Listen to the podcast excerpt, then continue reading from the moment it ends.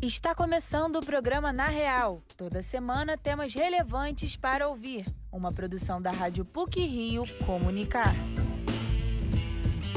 Depois de 18 meses de retração, o setor do turismo reagiu e decolou literalmente. O avanço da vacinação impulsionou várias atividades, dentre elas as viagens aéreas. Houve um crescimento da ordem de 16%, o que representa 130 bilhões de reais de faturamento, segundo o Conselho de Turismo da FEComércio. Este é um dos assuntos do programa de hoje. O outro é sobre dublagem. Trata-se de uma atividade que impacta uma parcela significativa da população brasileira, em virtude do elevado número de conteúdos audiovisuais estrangeiros disponíveis nos canais por assinatura e nos streamings. Fique com a gente!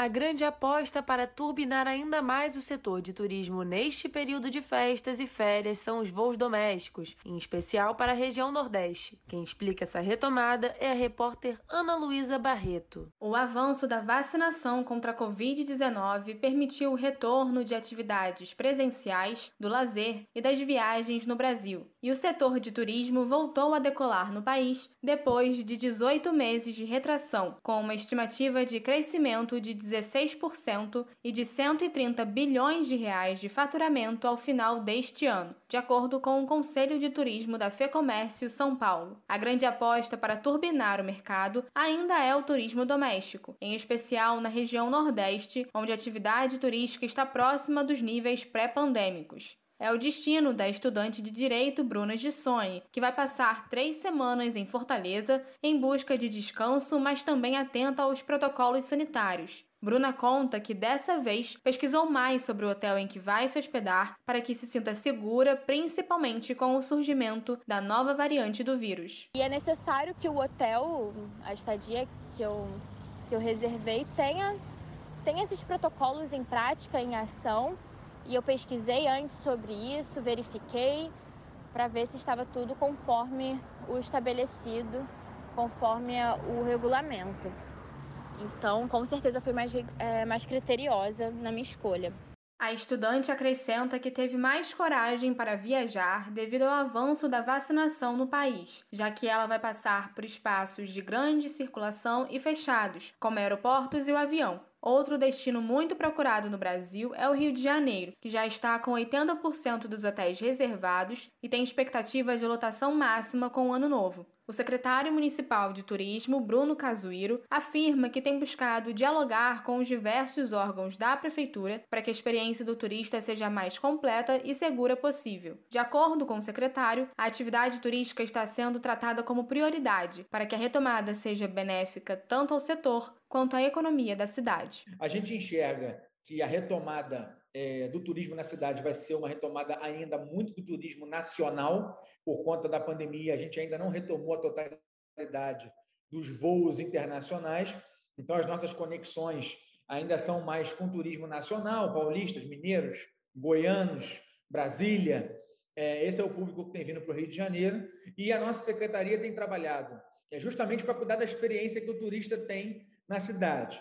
O secretário Bruno Casuíro reforça que a prefeitura busca retomar o mercado turístico na capital, muito afetado pela pandemia e que teve uma queda de 50% na arrecadação do imposto sobre serviço no último verão. A secretaria aposta no setor privado com relação à empregabilidade, em especial na hotelaria e na gastronomia. Outro projeto para a recuperação do turismo no município é a Escola Carioca de Turismo, prevista para o início de 2022 e, de acordo com o secretário, visa qualificar uma mão de obra que preencha as novas vagas e supra a demanda atual do mercado. Então, a gente está querendo lançar a Escola Carioca de Turismo justamente para que o município do Rio, a prefeitura, faça a sua parte ajude a qualificar a mão de obra para essas funções que eu mencionei aqui. A nossa ideia é ter um núcleo em cada área da cidade. É, a nossa expectativa são cursos trimestrais. Esses cursos, em cada trimestre, formariam 300 alunos.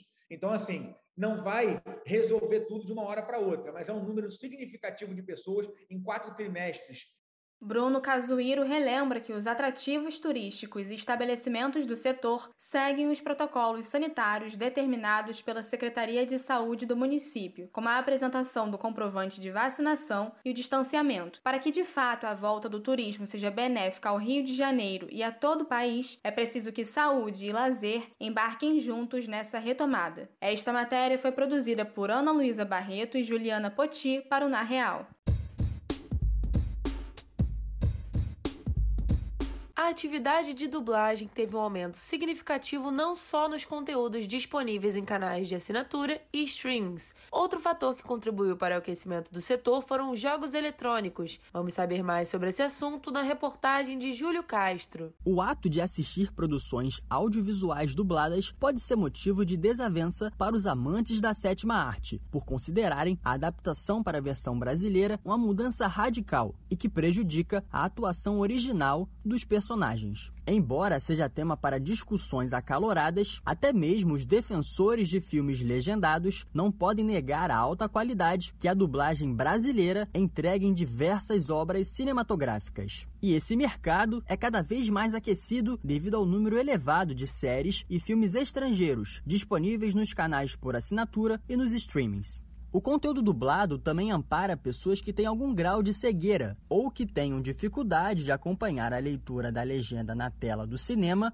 ou da televisão. Locutor e dublador do Batman, um dos principais personagens de histórias em quadrinhos, Márcio Seixas conta que o ramo da dublagem continua a crescer no Brasil. Seixas afirma que o trabalho de dublador fica mais notável por agregar valor na vida dos portadores de deficiência visual.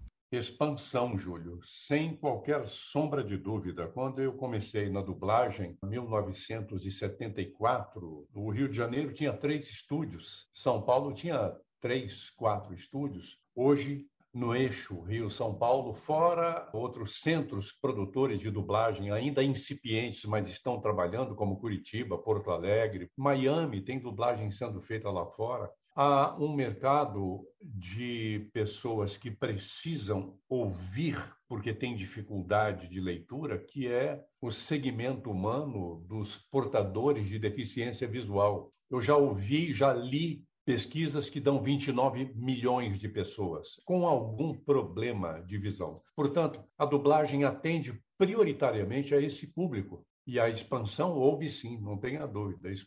melhorou muito. Além dos canais por assinatura e das plataformas de streaming impulsionarem o setor da dublagem, outra variável que estimula o mercado é a dos jogos eletrônicos. O locutor Márcio Seixas esclarece que, em virtude dos games, a demanda por profissionais aumentou significativamente muito grande, games principalmente. Games ganhou um impulso extraordinário. Quando eu comecei a dublagem, nós éramos um contingente ativo de dublagem no Rio de Janeiro, cerca de 150 a 200 profissionais. Desses 150 a 200 ativos, ou seja, pessoas que estavam ali prontas para receber uma escala e ir para os estúdios para trabalhar, pelo menos 30, 40% desse número estava diariamente atendendo os três estúdios no Rio de Janeiro. A mesma coisa em São Paulo. Hoje, nós somos mais de 4 mil. É em função da demanda que houve de trabalho. Por conta da adoção de protocolos para conter a disseminação do vírus durante a pandemia, os estúdios de dublagem,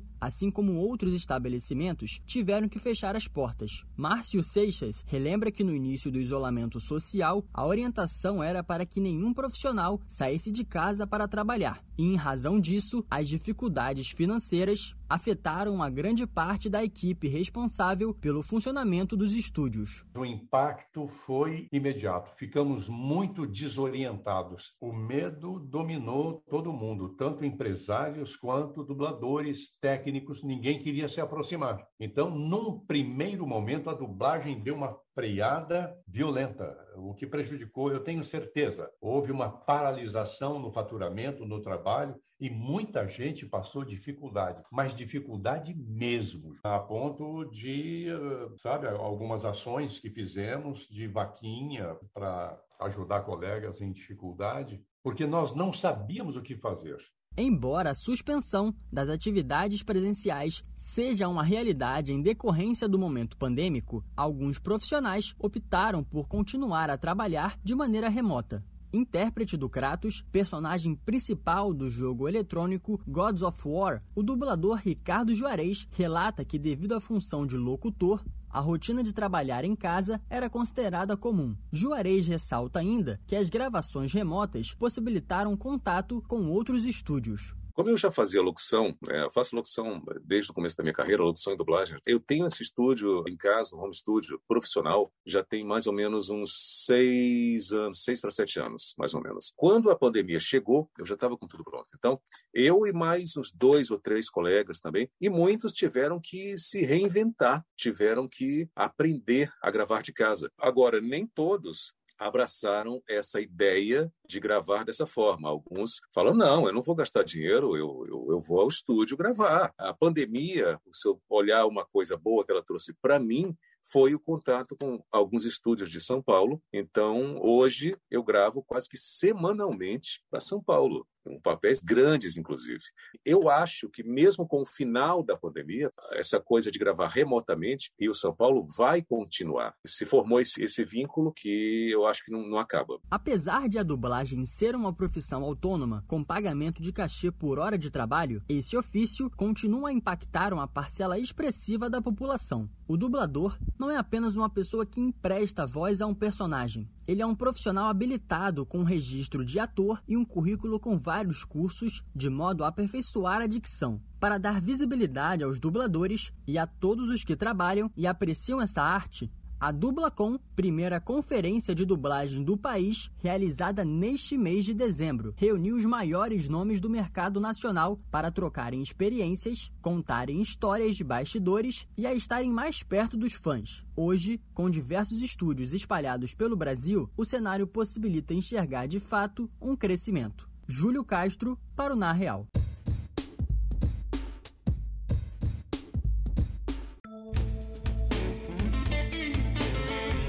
para finalizar essa edição do Na Real, selecionamos alguns assuntos relevantes e curiosos da semana, que foram ou serão destaque nas mídias eletrônica e impressa. Pílulas da semana.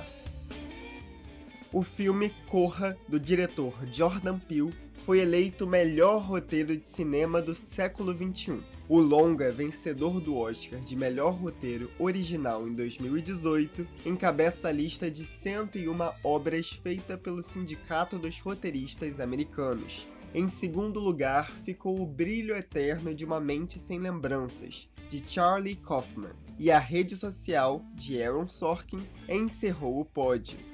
Ministério da Saúde da Nova Zelândia anunciou um pacote de medidas que visam reduzir o acesso ao tabaco para a população. Uma lei que proíbe a venda de cigarros e de produtos derivados para pessoas nascidas depois de 2008 foi aprovada. O país insular está determinado a atingir uma meta nacional de diminuir sua taxa de fumantes para 5% até 2025, a fim de ser zerada futuramente. Médicos e autoridades da área elogiaram as reformas, que devem entrar em vigor em 2022 o Instituto do Patrimônio Histórico e Artístico Nacional, IFAM, decidiu declarar o forró como patrimônio cultural e imaterial brasileiro por unanimidade. A decisão foi tomada em reunião extraordinária, às vésperas do Dia do Forró, comemorado na última segunda-feira, 13 de dezembro dia do nascimento de Luiz Gonzaga em 1912. O filme Não Olhe para Cima já está em cartaz nos cinemas. A comédia narra a história de dois astrônomos que descobrem um cometa orbitando dentro do sistema solar em rota de colisão direta com a Terra. O roteiro e a direção são do cineasta Adam McKay, que ganhou o Oscar de melhor roteiro adaptado em 2016. Leonardo DiCaprio, Jennifer Lawrence, Meryl Streep e Kate Blanchett são alguns dos grandes nomes que integram o elenco do longa, que vai estar disponível na Netflix no dia 24 deste mês. A cidade de Gramado, localizada na Serra Gaúcha, encerra 2021 com a expectativa de recuperar as perdas provocadas pela pandemia.